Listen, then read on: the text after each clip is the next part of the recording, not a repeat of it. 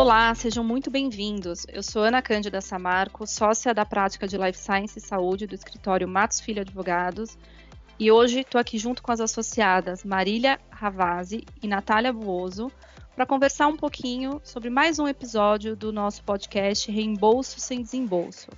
Hoje a gente vai abordar os aspectos trabalhistas envolvendo a, as práticas de reembolso em planos de saúde. Acho que primeiro é importante apresentar para vocês um pouco do contexto, né, e da motivação que a gente teve em criar esse episódio do nosso podcast. Recentemente, a gente tem visto nas mídias especializadas, né, principalmente nas mídias sociais,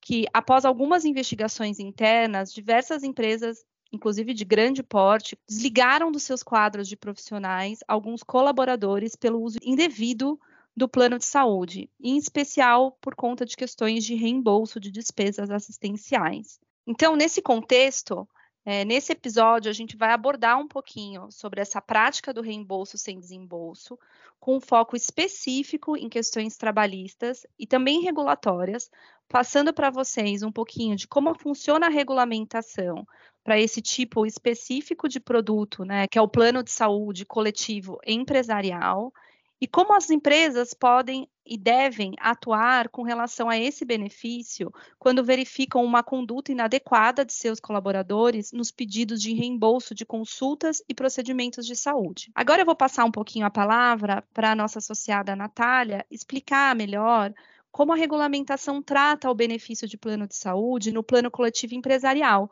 Obrigada, Ana. É, então, gente, da perspectiva regulatória é, e também para fins de contratação de um plano de saúde, é, os planos eles podem ser classificados em três modalidades: é, a, individual, familiar, coletivo empresarial ou coletivo por adesão. É, hoje a gente vai falar, né, no plano de saúde coletivo empresarial, é, que é aquele que é oferecido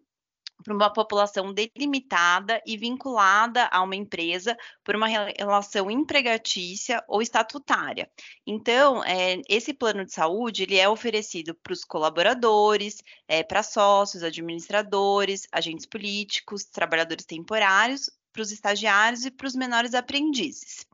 É, como uma regra geral aqui desse plano de saúde, é, a empregadora ela vai ter a responsabilidade pelo uso do plano de saúde pelos seus colaboradores. E isso inclui é, os reembolsos médicos assistenciais. É, então, quando a gente tem um pedido indevido pelo colaborador desse reembolso,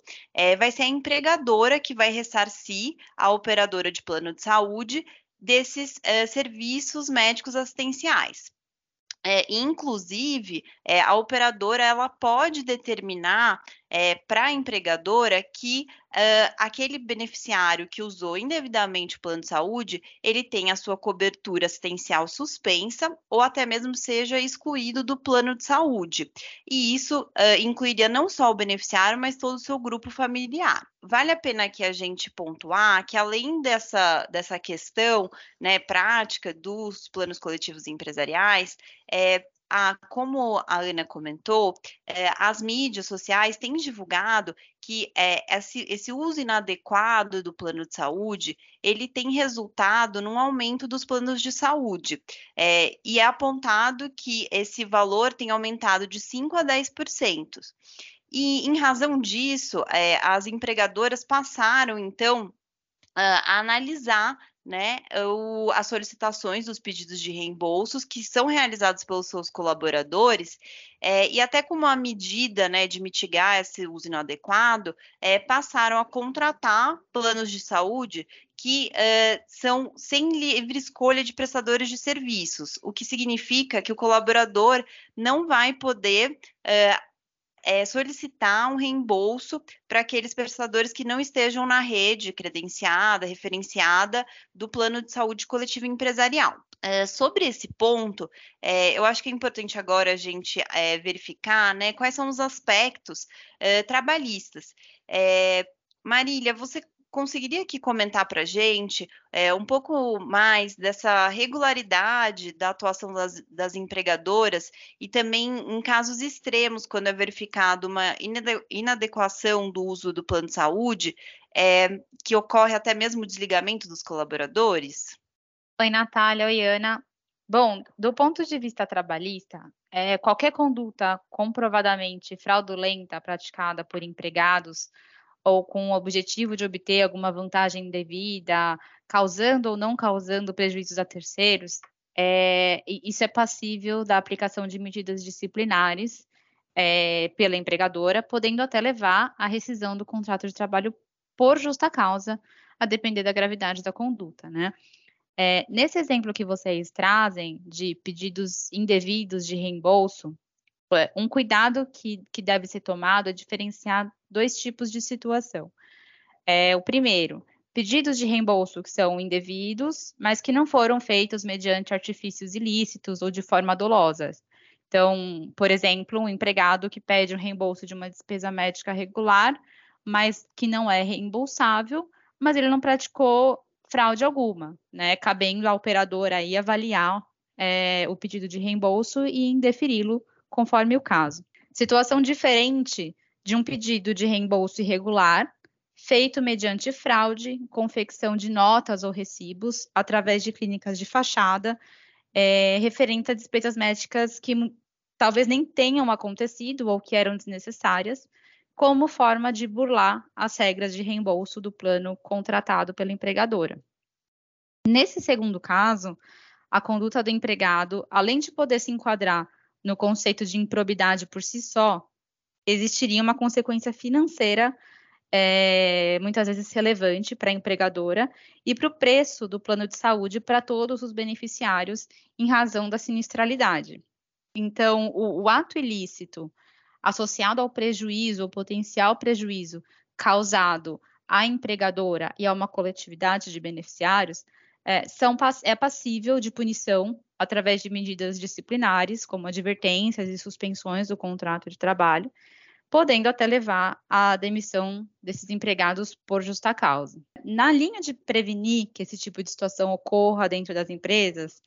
é, principalmente diante do aumento desse tipo de situação, conforme a Natália colocou aqui para a gente, envolvendo grandes empresas. O que a gente recomenda que seja feito são treinamentos e orientações. É, essas medidas são essenciais, assim como a existência de políticas internas bem estruturadas e sobre as quais os empregados sejam devidamente educados, tendo conhecimento das consequências e das possíveis repercussões que seus atos podem gerar é, na continuidade do contrato de trabalho.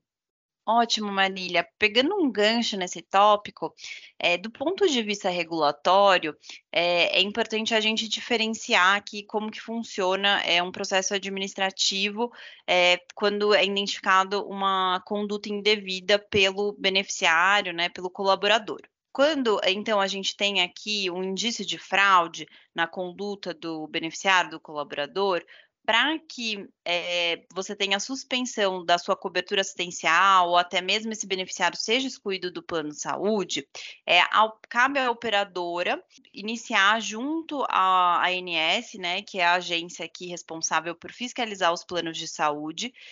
iniciar então um, um processo administrativo para que ao final, eh, verificado realmente que ocorreu essa fraude, eh, seja então publicado né, uma decisão da diretoria colegiada a respeito disso, e aí então você, você poderia ter aqui a suspensão da cobertura ou até mesmo a exclusão do, do beneficiário no plano de saúde. Então, é importante a gente é, diferenciar que para fins é, do, da ANS, né, do ponto de vista de saúde suplementar, uma investigação que é realizada pela empregadora, ela não interferiria né, na, na decisão aqui da, da ANS, que vai ser realizada de forma é, apartada, né, pode até ocorrer de forma é, em paralelo, mas ela não vai ter nenhuma interferência, né, a ANS que vai ter que fazer essa análise e que então vai ter que decidir realmente se ela verificou que houve é, uma conduta indevida ou inadequada pelo beneficiário, para então decidir que como é, penalidade a empregadora tenha que suspender ou excluir é, esse beneficiário do plano de saúde. Muito obrigada, Natália e Marília. Foi, foram excelentes as informações e o debate que a gente teve aqui hoje. É essencial que os beneficiários dos planos de saúde coletivos empresariais tenham ciência é, da regulamentação aplicável e das consequências né, de um uso irregular desse benefício tão importante que é o plano de saúde. A gente percebe que em algumas situações práticas, quando tem, temos o uso irregular desse benefício, que é o plano de saúde, alguns colaboradores acabam sendo pegos de surpresa, sem saber o tamanho da consequência dessa atitude, é, seja em, em prol do coletivo, né, na verdade, em prejuízo ao coletivo do plano de saúde empresarial, seja até na situação individual, com a perda do seu trabalho que originava o benefício do plano de saúde, que dava causa ao benefício do plano de saúde. Mais uma vez, eu gostaria de agradecer a todos por ouvirem a nossa série de podcasts Reembolso sem Desembolso em Plano de Saúde. Teremos novos episódios e, por favor, fiquem atentos para continuar nos acompanhando. Muito obrigada.